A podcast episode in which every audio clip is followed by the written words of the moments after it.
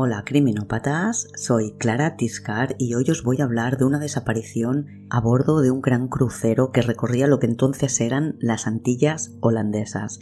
En aquella época, en 1998, Aruba, una de las islas, ya se había independizado de las Antillas y poco después, con la independencia de Curazao y San Martín, las Antillas desaparecen como entidad y sus islas obtienen distinta consideración política en función de su deseo. Después de una etapa de referéndums en las islas, Aruba, Curazao y San Martín pasan a ser países autónomos ligados a Holanda en temas de defensa y exteriores, y el resto pasan a ser islas holandesas de forma individual, no agrupadas en, en una entidad como las Antillas como era antes.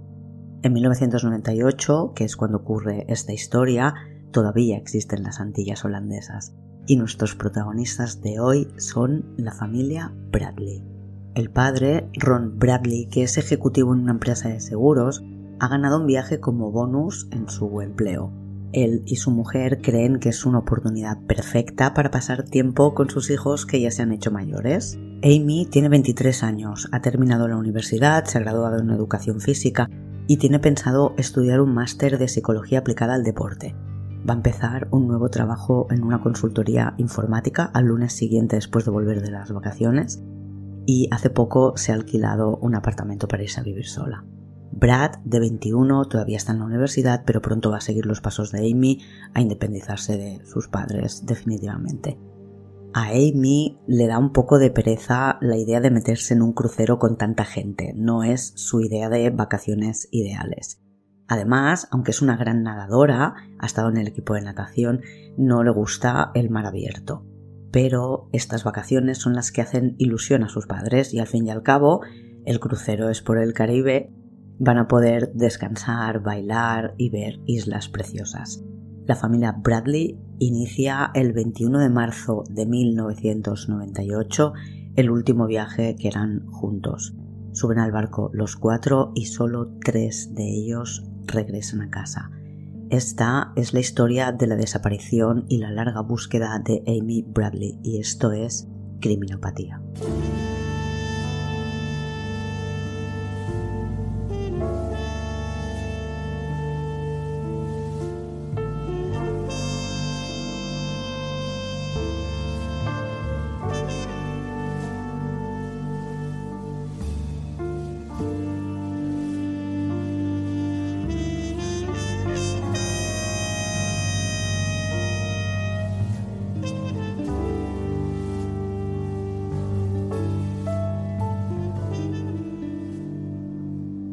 Es 24 de marzo de 1998. Estamos a bordo del Rhapsody of the Seas, un gran crucero de la compañía Royal Caribbean. A bordo hay casi 3.000 pasajeros. Son las 7 de la mañana y Iva Bradley está durmiendo en un camarote de la cubierta número 10. Comparte el camarote con su marido y sus dos hijos. Ron entra en la habitación alterado. ¡Ahí va! ¡Despierta! No encuentro a Amy. Ella abre los ojos y en una fracción de segundo pasa de estar dormida a estar en alerta máxima. Ron no tiene buen aspecto. Ella le conoce mejor que nadie porque llevan casados más de 25 años. Está pálido. Ella dice que lo ve gris y está muy alterado. Rápidamente, Ron le cuenta a Iva que se ha despertado sobre las cinco y media de la mañana, no había amanecido todavía, y Amy estaba en el balcón durmiendo en una tumbona. A él le ha parecido que estaba cómoda y no ha querido despertarla. Ron ha vuelto a dormirse y poco después, sobre las seis, se ha vuelto a despertar. Amy ya no estaba fuera, tampoco en la cama ni en el baño, no está en la habitación. Ha visto que su paquete de cigarros y el mechero que antes estaban en la mesita del balcón también han desaparecido. Ron, pensando que la encontrará en la cubierta superior haciendo fotos del amanecer, ha subido a buscarla, pero no la ha visto en ningún lado. Después, durante una hora, ha recorrido los pasillos y cubiertas del barco sin conseguir encontrar a su hija. Aiva se alarma tanto como Ron. A ambos les parece muy raro que Amy se haya marchado sin decir nada y que no hayan sido capaces de encontrarla. Amy tiene 23 años, no es una niña pequeña, y podría ser que hubiera conocido a alguien y estuviera en otro camarote y por eso no la hayan encontrado en ningún pasillo, ni en las cubiertas, ni nada. pero la madre sabe que no es así. Despiertan a Brad, el hermano de Amy, que tiene 21 años, y le explican la situación. Llevan tres días en el barco, desde el sábado 21 de marzo. Embarcaron en Puerto Rico. Ellos fueron hasta Miami desde Virginia, de allí volaron a Puerto Rico, allí embarcaron, el barco viaja hasta Aruba, que es donde hacen la primera parada, y a estas horas del martes día 24 de marzo ya han entrado en el puerto de Curazao. Anoche, la noche del 23, fue la cena de gala con el capitán, la típica noche en la que se hacen fotos a todos los pasajeros y después tratan de vendértelas. Los Bradley se vistieron de fiesta, con vestidos largos, ellas y smoking ellos. Amy es atlética, lleva el pelo corto, tiene la piel blanca y los ojos claros, lleva un vestido negro y largo, y se hizo una foto con su hermano Brad justo antes de la cena, ambos de negro y elegantes. Después de la cena, toda la familia subió a cambiarse a la habitación. Con ropa más cómoda, se dirigen a la cubierta superior. Junto a una de las piscinas hay una fiesta con una banda, la Blue Orchid, tocando en directo. Durante la fiesta, Ron y Aiva fueron a la cubierta 4 Allí había una exposición de las fotos que se habían hecho durante la cena. A Amy no la encuentran. El fotógrafo recuerda haber colgado las fotos de Amy, pero ahora, junto a sus padres, no, no las encuentra en la exposición. Los padres preguntan a quién se las ha vendido, pero el fotógrafo está seguro de que nadie las ha comprado. Se ofrece hacer copias nuevas para ellos y ellos aceptan. Les da un ticket para que las recojan al día siguiente. Ron guarda el papel en su bolsillo y nunca irá a buscar esas fotos. A la una de la madrugada, Aiva y Ron dan por finalizada su noche y regresan al camarote. A esa hora, el barco está abandonando el puerto de Aruba y pone rumbo a Curazao.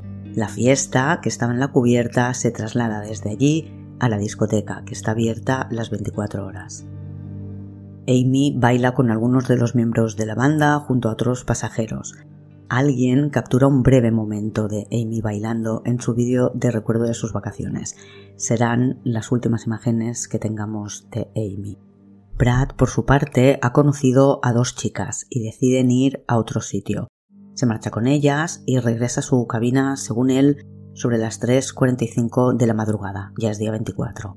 Dice que Amy llega unos minutos después, máximo un cuarto de hora más tarde, él está en el balcón y Amy se sienta a fumar con él un cigarrillo y comentan los planes que tienen para el día siguiente.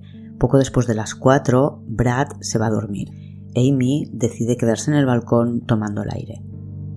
El siguiente que la ve es su padre, Ron, que despierta antes del amanecer sobre las cinco y media y la ve dormida.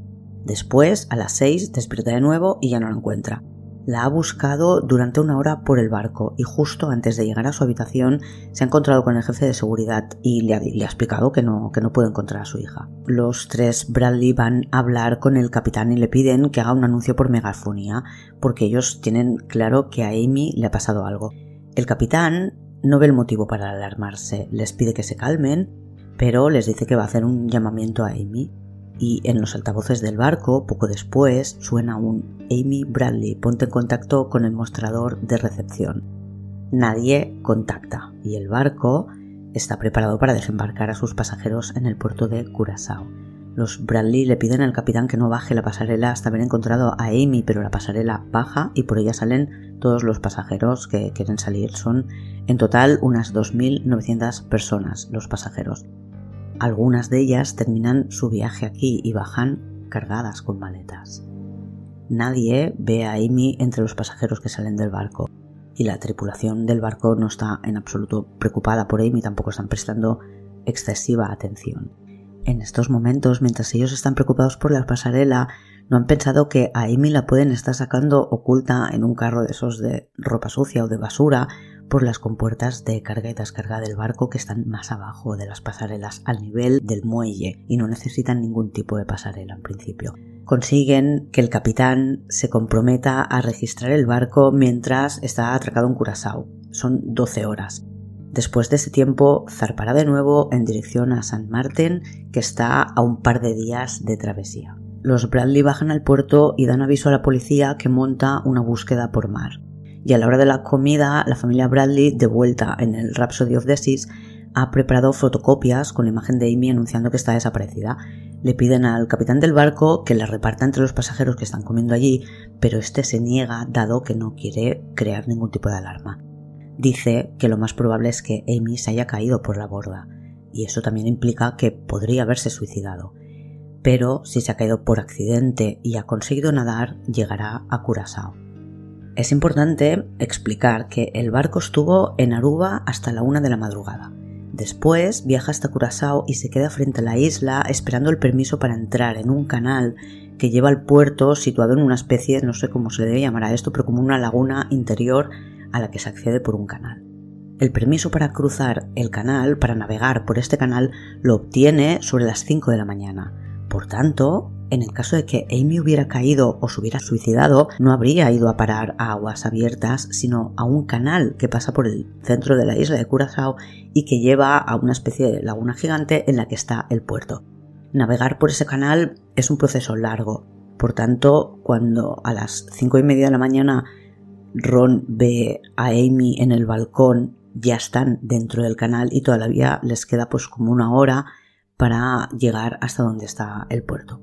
Y el barco llega el momento en el que tiene que salir, volver a navegar y el capitán les da a elegir a la familia Bradley si suben o se quedan. En el barco dicen Amy no está, les aseguran que lo han revisado todo y ellos, pensando que alguien la ha secuestrado y la ha bajado del barco y por tanto tiene que estar en Curazao y hartos de tener que tratar con el capitán y con el abogado de la compañía que se ha sumado a las conversaciones, se quedan en Curazao.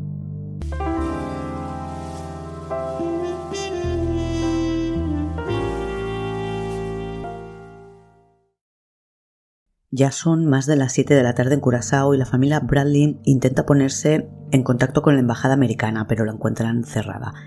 Llaman al FBI que dice que envía a sus agentes pero que necesitan 24 horas para llegar a la isla. Durante ese primer día la búsqueda se ha hecho por mar y aire. Han colaborado incluso pescadores locales que han recorrido las costas de la isla con sus barcas. Desde el aire no han visto a nadie en el mar y a la costa o a los márgenes del canal de momento no ha llegado. Descartan en un principio que haya caído el agua, creen que o está en el barco o alguien la ha sacado contra su voluntad del barco, pero no porque haya caído. Agentes del FBI llegan al día siguiente, el día 25. La búsqueda de Amy continúa por mar y aire. Los agentes del FBI toman declaración a la familia que ha tenido tiempo para repasar todos los detalles. Aiva dice que Amy llamaba la atención. Se dio cuenta de cómo la miraban, sobre todo algunos miembros de la tripulación. La noche del 23, cuando estaban atracados en Aruba, durante la cena les atendieron tres camareros. Después de la cena, uno de ellos pregunta por Amy. Su madre quiere saber para qué la busca y él responde que quieren llevarla al Carlos San Charles, que es un restaurante de estilo mexicano que es famoso en la isla, es una cadena de restaurantes. Al volver, la madre se lo comenta a Amy que le dice que son raritos y le dan escalofríos estos camareros, que no va ni en broma a ningún lado con ellos. Por cierto, este bar, el Carlos and Charlie's, es donde se ve por última vez a Natalie Holloway, una chica que desaparece en Aruba mientras está de viaje con su instituto. Tenía 18 años y desapareció en mayo de 2005, siete años después que Amy. Después de la cena, durante el baile en la discoteca, el bajista del grupo que había tocado en la fiesta Alistair Douglas, al que llaman Yellow, intenta ligársela, pero ella le rechaza y después le dice a su hermano que el tal Yellow es un gilipollas. Yellow es de una isla de la zona, Granada, y forma parte de la banda de música que toca en, el barco durante esta travesía. La noche del 23, recuerda el padre, vieron a un grupo subir a bordo que no estaban entre el pasaje. Iban con la gente de un espectáculo de baile y se quedaron entre los pasajeros disfrutando de la fiesta. Dice Ron que no había ningún tipo de control en el barco. El hermano, Brad, explica que llegó a la habitación poco antes de las 4 y que Amy entró pocos minutos después. El FBI comprobará a través de los ordenadores del barco que, efectivamente, ambos hermanos entraron muy seguido en la habitación. La tarjeta de Brad abrió la puerta a las 3.35 de la madrugada y la de Amy cinco minutos después, a las 3.40. El padre la vio a las cinco y media. Amy dormía en el balcón y la puerta estaba cerrada. Después, cuando se despertó a las seis, la puerta del balcón estaba abierta y Amy, su tabaco y su mechero habían desaparecido. Según Aiva, Amy salió descalza porque no falta ninguno de sus zapatos. Brad entonces recuerda que por la mañana del día anterior, el día 24, cuando estaban buscando a Amy durante la mañana por el barco, descansando un momento junto a la piscina, se encontró a Yellow. Y este le dijo que le sabía muy mal lo de su hermana. Y ahora, pensándolo, se da cuenta de que ni siquiera había habido todavía ese aviso por megafonía. ¿Cómo? se enteró. Cuando el FBI hable con Yellow, este dirá en un primer momento que había despertado el jefe de seguridad preguntando si Amy estaba con él pero después cambiará de versión. Los padres están convencidos de que alguien ha secuestrado a Amy. Lógicamente quieren pensar que sigue viva y que la tienen que haber bajado del crucero y por tanto está en Curazao. Pero el FBI les dice que por lo que han sabido hablando con los del barco, no hicieron un registro a fondo, solo revisaron en las áreas públicas y en los baños, por lo que Amy podría seguir en el barco. Y teniendo en cuenta que en Curazao no han conseguido nada y que el barco no ha sido revisado, deciden volver a bordo en el siguiente puerto aprovechando que van a subir también agentes del FBI. El día 26, la familia Bradley toma un vuelo desde Curazao hasta San Martín, exigen volver a subir al barco y finalmente lo consiguen. Algo que me llama la atención porque ellos tenían las vacaciones pagadas, por tanto tienen derecho a estar ahí. Poco después de subir, se encuentran a un par de chicas que les preguntan dónde estaban. Les han estado buscando por todas partes porque se han enterado de la desaparición de Amy y ellas están convencidas de que vieron a Amy de madrugada junto a Yellow en un ascensor, de madrugada poco antes de salir el sol, es decir, mucho más tarde de las 3 y 40, que es la hora a la que Amy había ido a su camarote. El FBI por su parte, interroga a tantos pasajeros como puede, son 2.900, ¿eh? y por supuesto interroga al personal del barco y a los miembros de la banda de música, en especial a Alistair Douglas, alias Yellow. La compañía Royal Caribbean dice que fueron notificados a las 7 y 35 y que ya era tarde para impedir que la pasarela bajara. Se ofrecen en colaborar en todo lo que necesite el FBI pero el abogado de la compañía estará presente en todos los interrogatorios, incluso a la familia. Varias personas recuerdan a Amy en la disco. Estaba con algún miembro de la tripulación y otros pasajeros. Entre estas personas estaba Alistair Douglas, Yellow, que es el bajista del grupo Blue Orchid. Varios testigos dijeron haber visto a Amy encubierta, descalza, haciendo fotos del puente Queen Juliana entre las 5 y media y las 5.45 del día 24, en la madrugada. Alistair Douglas estaba con ella. Hay una pasajera que declara haber visto poco después de eso a Amy y a Alistair en la discoteca. Fueron pocos minutos, lo justo para que él consiguiera una bebida en la barra y se la diera a ella, una bebida oscura que podría ser Coca-Cola o café y tienen varios testigos que declaran haber visto a Amy y a Yellow en un ascensor poco antes del amanecer sobre las 6 de la mañana. El ascensor en el que la ven es para la tripulación, va a parar a la zona de carga y descarga del barco. Y a esa hora, a las 6 de la mañana, el barco ya ha terminado las maniobras para atracar en el muelle. Y Yellow declara que estuvo con Amy hasta más o menos la una de la madrugada, Después se fue directo al ascensor que llevaba al pasillo de su habitación y ya no salió hasta cerca de las 7. El FBI mira en su camarote, pero no encuentra nada que haga pensar que Amy ha podido estar allí en algún momento. La búsqueda por mar dura cuatro días. Al quinto, como las autoridades ya no buscan, es Royal Caribbean quien fleta un barco para que se siga buscando. Y el FBI a bordo del Symphony of the Seas no encuentra nada que implique un acto delictivo. Se descarta la opción del suicidio por muchas razones. En primer lugar, sus padres. Dicen que no tenía problemas y que Amy no se suicidaría. Pero ya sabemos que los padres no siempre ven la versión real de sus hijos y que el suicidio sorprende a muchas familias. Los investigadores están de acuerdo con los padres que no es el caso de Amy, porque Amy había alquilado un apartamento hacía nada se llevó 15 carretes de fotografía para hacer fotos con las que crear un mosaico en su mesa de café. Por tanto, tenía intención de volver a casa con las fotos del viaje. En el camarote hay 14 rollos de fotografía y no está su cámara de fotos. Falta uno de los carretes que ha comprado y la cámara de fotos. El lunes, además, después de volver del viaje, iba a empezar en su nuevo trabajo. El día antes de subir al barco había adoptado una perrita y tenía que ir a recogerla después de vacaciones. Estuvo comprando detalles para sus amigos en Aruba y escribiendo postales en las que proponía fechas para verse con gente. Nada hace pensar que Amy pudiera haberse suicidado. Es más, el FBI dice, después de los años en documentales que he visto, que se inclinan a pensar que su desaparición tiene que ver con la trata de blancas, que es el secuestro de mujeres para usarlas como esclavas sexuales.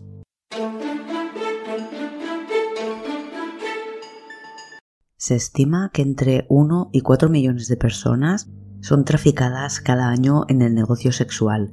La mitad de ellas son menores. Hay varias formas de acabar en una red de estas. Ser vendida por tu propia familia, viajar engañada con la promesa de un trabajo, viajar engañada con la promesa de un matrimonio o ser secuestrada y esclavizada después. Estas personas, generalmente niñas o chicas, aunque también en un porcentaje menor hay niños, no solo son violadas constantemente, para someterlas y conseguir que sean más dóciles, les pegan palizas, las hacen pasar hambre y las enganchan a drogas. Muchas de ellas sufren un trastorno de identificación con su agresor, que no es exactamente un síndrome de Estocolmo. Portarse bien comporta menos padecimiento y al final asocian a quien las retiene como aquella persona capaz de evitar su sufrimiento. Se sienten tan agradecidas cuando no las maltratan que acaban creyendo que su captor es la única persona capaz de proporcionarles seguridad. Y es así como llegan al estado en el que, aún y tener oportunidad de escapar, ni lo intentan. El barco, el Symphony of the Seas, llega al final de su recorrido el día 28 y la familia Bradley regresa a Chesterfield, Virginia, a miles de kilómetros de la pequeña isla de Curazao. Empiezan desde allí, desde Chesterfield, una campaña para dar a conocer la desaparición de Amy a nivel nacional e internacional, junto al salón de su casa, que, que, está con las paredes llenas de fotos familiares, hay otra habitación en la que se habían expuesto los trofeos que han conseguido los hijos a lo largo de toda su, de toda su vida. La mayoría son de Amy, que era nadadora y también jugaba básquet. Pues en esa habitación de los trofeos ahora tienen una sala de comunicaciones, con un servidor, varios teléfonos, máquina de fax, crean una web, diseñan carteles, escriben cartas, envían correos electrónicos, cualquier cosa que sirva para ayudar en la búsqueda de Amy. La teoría que tienen es que Alistair contó a Amy lo bonito que era ver amanecer desde el canal. Ella subió de madrugada a hacer las fotos, él se hizo lo encontradizo, le dio un café con droga, la metió en el ascensor de carga y la sacaron del barco metida en una de esas cestas gigantes de lavandería, por ejemplo. Su principal sospechoso, pues, es Alistair Douglas, pero hay varios camareros que también estuvieron muy insistentes con Amy y que querían que las acompañara fuera del barco. Alistair Douglas Yellow acepta someterse a un polígrafo y el resultado no es concluyente y tampoco tienen, más allá de algunos testigos que han visto a Amy con él, nada contra él. Los padres consiguen que los medios les den cobertura y salen en la prensa y en programas de televisión explicando su caso. Consiguen además recaudar fondos gracias a fundaciones que ponen dinero para poder ofrecer una recompensa de 260.000 dólares a quien encuentre a Amy. Pero realmente desde casa poco pueden hacer, de modo que apenas cuatro semanas más tarde, el 21 de abril de 1998, Ron y Brad regresan a Curazao. Nada más llegar empiezan a preguntar. Llevan carteles con las fotos de Amy y encuentran un taxista que asegura que vio a Amy el día que el Rhapsody of the Seas atracó en el puerto. Dice que él estaba en el parking cerca del barco, lo típico esperando que, llegaran clientes, y una chica abrió la puerta del taxi con mucha prisa, pero no entró. Le preguntó dónde podía conseguir un teléfono. Y este taxista está convencido viendo la foto que era Amy. Además, sugiere a Ron y a Brad que busquen en tres localizaciones de la isla. Una de ellas es un hotel abandonado y allí no lo encuentran. En las otras dos localizaciones tampoco. Y con esto han consumido el primero de sus días buscando a Amy de nuevo en la isla. Durante el segundo día, Brad está convencido de que escucha a Amy gritar su nombre. Ha sido al pasar un coche junto a él. A él le parece que es una furgoneta blanca, la siguen y tras una larga persecución cuando se detiene este vehículo baja un chico de él que va solo y no hay nadie más en el coche.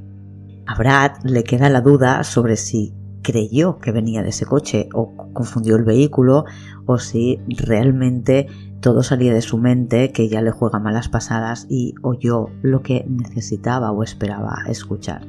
Tras tres días en Curazao se dan cuenta de que ellos solos no pueden investigar y que no van a conseguir nada allí. Piensan además en el taxista que es la única persona que han encontrado que ha dicho ver a Amy. Este taxista no hace mención alguna que iba descalza y no entienden si Amy estaba secuestrada, ¿por qué buscaba un teléfono si ninguno de ellos llevaba teléfono? ¿A quién quería llamar? Si la estaban secuestrando, ¿por qué pedía un teléfono y no pedía hablar con la policía? Y más importante, ¿por qué no se subió al taxi para escapar en lugar de preguntar por un teléfono?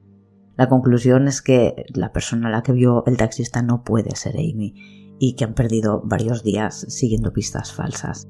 Como no pueden hacer nada allí, deciden regresar a casa. Ahí va, la madre se ha quedado sola en Chesterfield, Virginia, y recibe una llamada que quizás es la que más temía.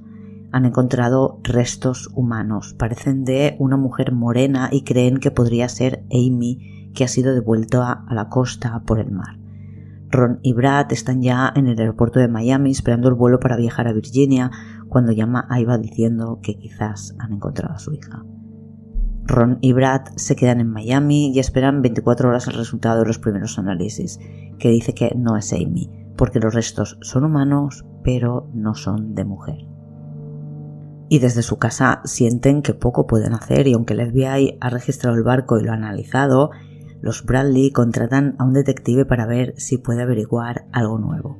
Su hombre pasa una semana en el barco del crucero y regresa sin nueva información. Y los meses pasan y aprovechando que se cumple un año de la desaparición, los Bradley intentan despertar la atención de la prensa de nuevo.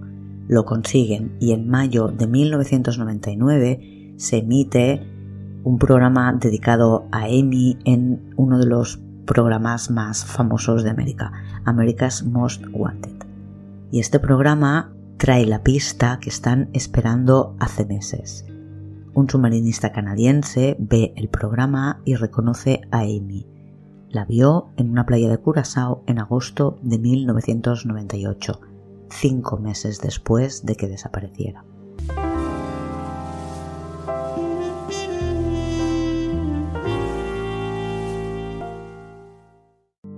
David Carmichael, este canadiense que estaba de vacaciones en Curazao haciendo submarinismo en verano de 1998, viaja a Chesterfield, Virginia, para ver a los Bradley y explicarles lo que vio.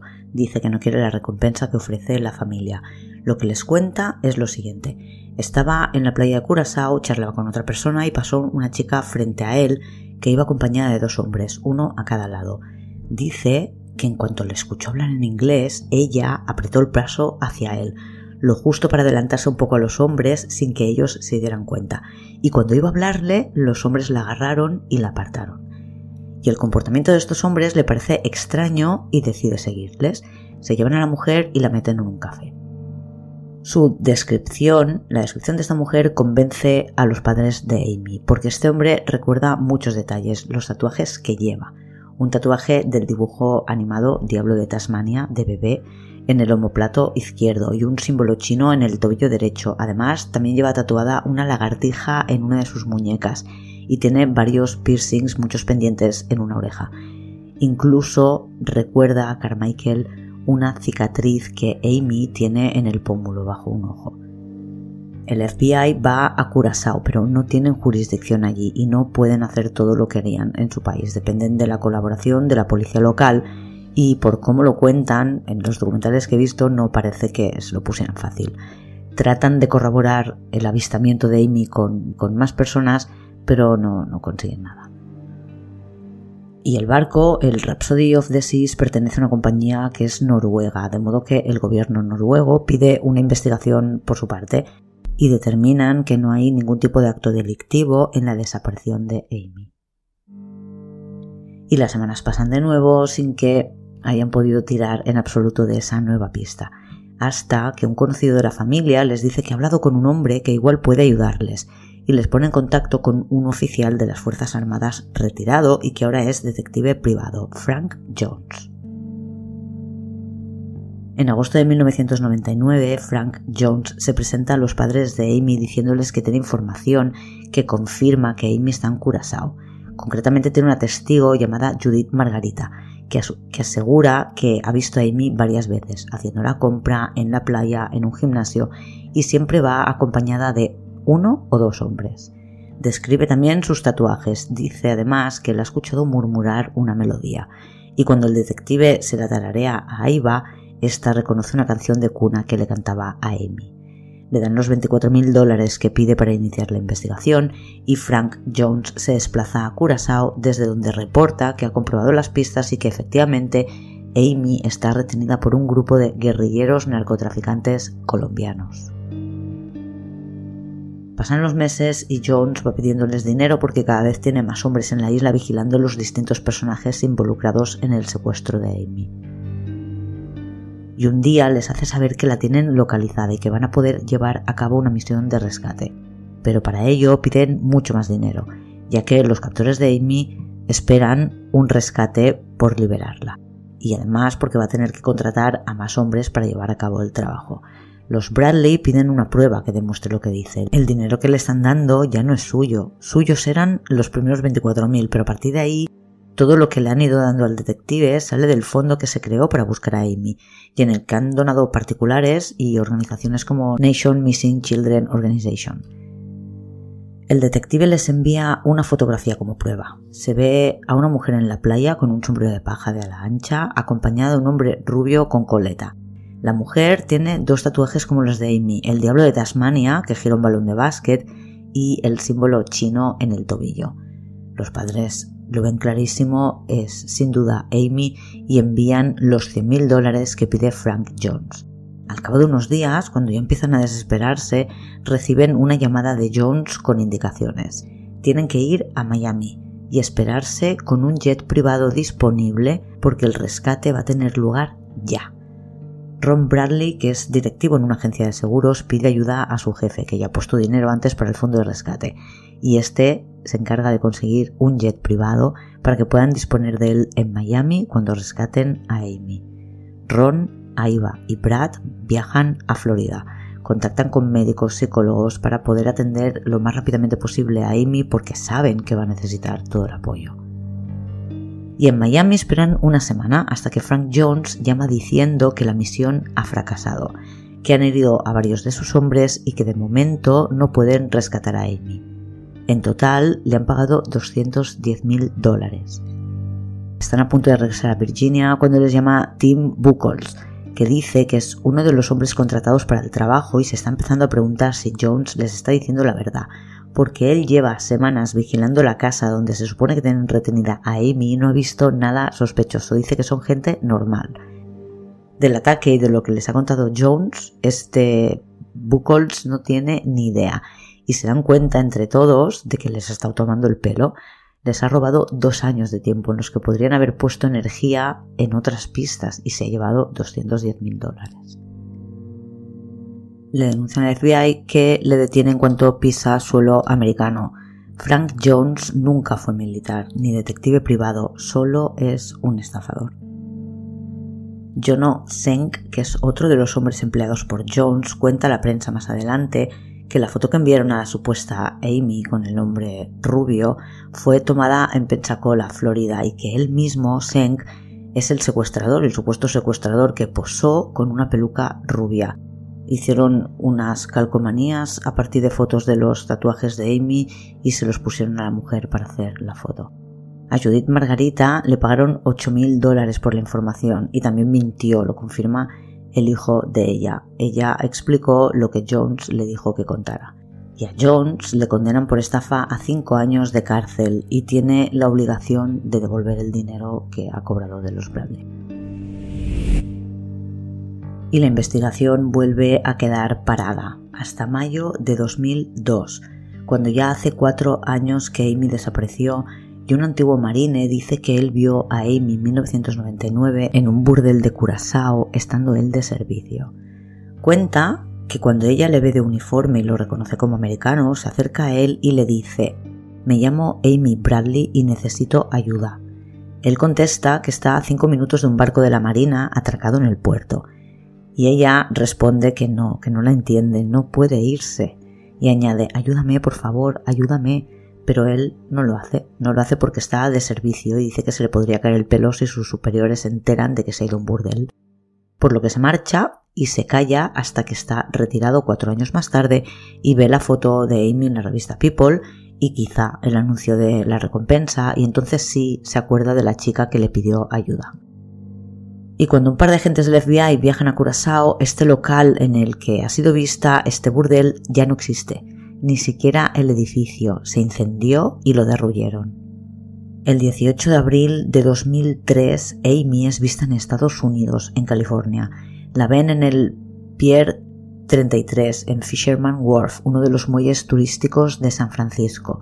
Los testigos están haciendo cola para comprar entradas y visitar la cárcel de Alcatraz, cuando reparan en una mujer que va custodiada por dos hombres y que se han detenido a escuchar una banda de música callejera. Algunas personas en la cola de las entradas reconocen a Amy y cuando sus acompañantes, los de Amy, se dan cuenta de que ha despertado la atención de la gente porque la han reconocido, la agarran y salen corriendo, tanto que ella, la mujer que, va agarrada, cae al suelo. Alguien avisa a la policía y había bastante gente en el muelle en ese momento que lo habían visto y que corroboran todos los datos. Pasan horas dando detalles al FBI. Todo el mundo coincide en que la mujer podría ser Amy. Pero la policía no logra volver a ver a los hombres con la mujer y el FBI, aparte de un retrato robot de la mujer y los tres hombres, no hace más avances. En noviembre de 2005, Aiva Bradley va a otro programa de televisión para hablar del caso de su hija, al programa del Dr. Phil. Amy ya no es la única chica que ha desaparecido mientras estaba de vacaciones en el Caribe. Natalie Holloway desapareció en Aruba el 30 de mayo de ese año 2005. Tenía 18 años y estaba de viaje de fin de curso con su instituto. En el programa del Dr. Phil cuentan una exclusiva. Los padres de Amy recibieron un mail con una fotografía publicada en una web de prostitución de una chica que realmente se parece mucho a Amy. Aiva está convencida de que la chica de la foto es Amy. No se ven sus tatuajes, pero la cara es realmente parecida. Y además se parece al retrato robot que hicieron de la mujer que vieron en San Francisco. El FBI analiza la fotografía, los expertos toman medidas de los huesos y de aquellas marcas y distancias que no cambian con el paso del tiempo. Por ejemplo, la separación entre los ojos, el hueso del pómulo, la forma de las orejas, los piercings que lleva, lo que miden los huesos de sus brazos. Todo indica que la chica de la fotografía es Amy. La web en la que se anuncia una chica muy parecida a Amy es una web que ya no existe hay que consultarla en los archivos de capturas de Internet. Esta chica se anuncia como Jazz y es de una web de, cito, vacaciones eróticas, fin de la cita. Dicen que es el mejor resort erótico del Caribe. Es un todo incluido en el Caribe en el que puedes pasar una semana de vacaciones acompañado las 24 horas del día por una escort, porque en la web dice que no son prostitutas, son escorts cada 24 horas tienes derecho a cambiar de chica y una de las noches puedes llevarte a dos. En la web explica que el hotel es pequeño, solo pueden acceder unos 15 clientes a la vez, es totalmente privado y con respeto a su intimidad. Solo se puede pagar en efectivo. No se hace check-in en el hotel y te puedes registrar con un correo anónimo. Garantizan, aparte de el anonimato de los clientes, que siempre habrá entre 20 y 25 chicas para que puedan elegir y que no hieren su sensibilidad si al día siguiente la cambian por otra. Explica a esta web que el hotel está en República Dominicana, donde la prostitución no es ilegal y que son chicas que trabajan para mantener a sus familias. Lo que sí es ilegal en Santo Domingo es hacer dinero prostituyendo a otras personas, por lo que el negocio tampoco parece muy legal. Y por lo que he averiguado, este no es el, único hotel del Caribe dedicado a esto. Está lleno de pequeños y medianos hoteles, de muchos yates, con este servicio de vacaciones sexuales con todo incluido. Bueno, pues Amy está entre estas chicas que se ofrecen en este hotel y que según la web son escorts invitadas. Las invitadas supuestamente son extranjeras. Lo más fuerte de todo es que todas esas chicas de la web se parecen a chicas desaparecidas. Os voy a poner un enlace en el que comparan imágenes de chicas desaparecidas con las chicas de la web en la que sale Amy. Realmente es preocupante, no sé qué palabra decir, pues es terrible. De todas las chicas identificadas en esta web como chicas desaparecidas, un 32% desaparecieron siendo menores. Son muchas chicas. La denuncia llega gracias a un correo anónimo en algún momento de 2005 según he podido comprobar en la Wayback Machine, la foto de Amy aparece por primera vez en esta web el 9 de junio de 2004. Es la captura más antigua. Sigue esa foto ahí durante todo el año 2005 y todo el año 2006 y todo el año 2007. Y en 2008 hay un par de capturas de la web del mes de agosto y Amy sigue ahí. Después, la web es renovada por completo y en febrero de 2009 en esa URL ya no aparecen chicas, ni Amy ni ninguna. La empresa se sigue dedicando a lo mismo, siguen vendiendo vacaciones asequibles. Se definen como turismo sexual sin costes ocultos. Un fin de semana cuesta 1.500 dólares y 7 días con escort diaria y una noche con doble acompañamiento tiene un precio de 2.700 dólares.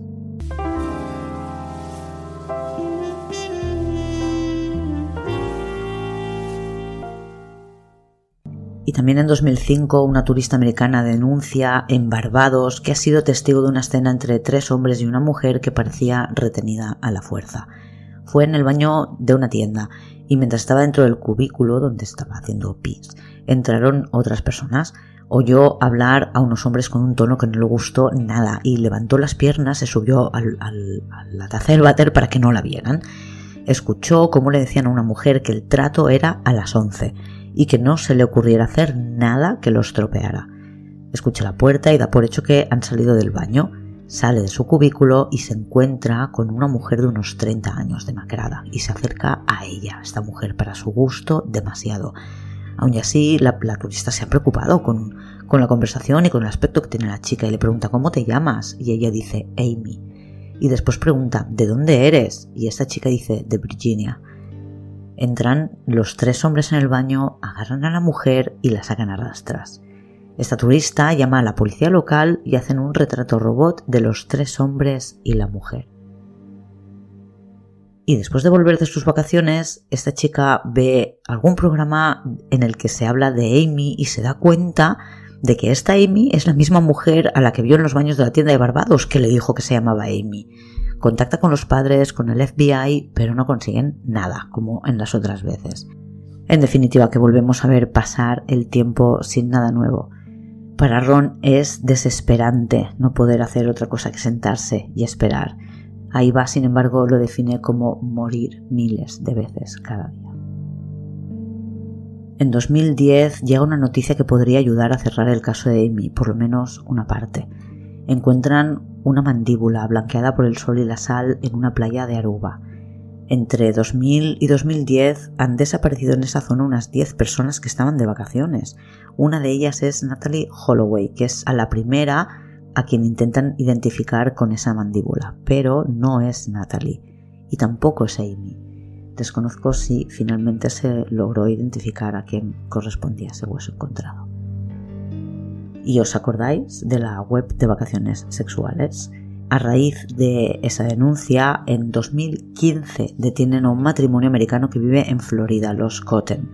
Les detienen porque desde allí, desde Florida, anunciaban vacaciones sexuales. Tenían una página web muy similar a aquella página en la que salía Amy. Su empresa se fusionó hace unos cuantos años, 11, porque había sido en 2004, con la empresa en la que estaba supuestamente esta chica parecida a Amy.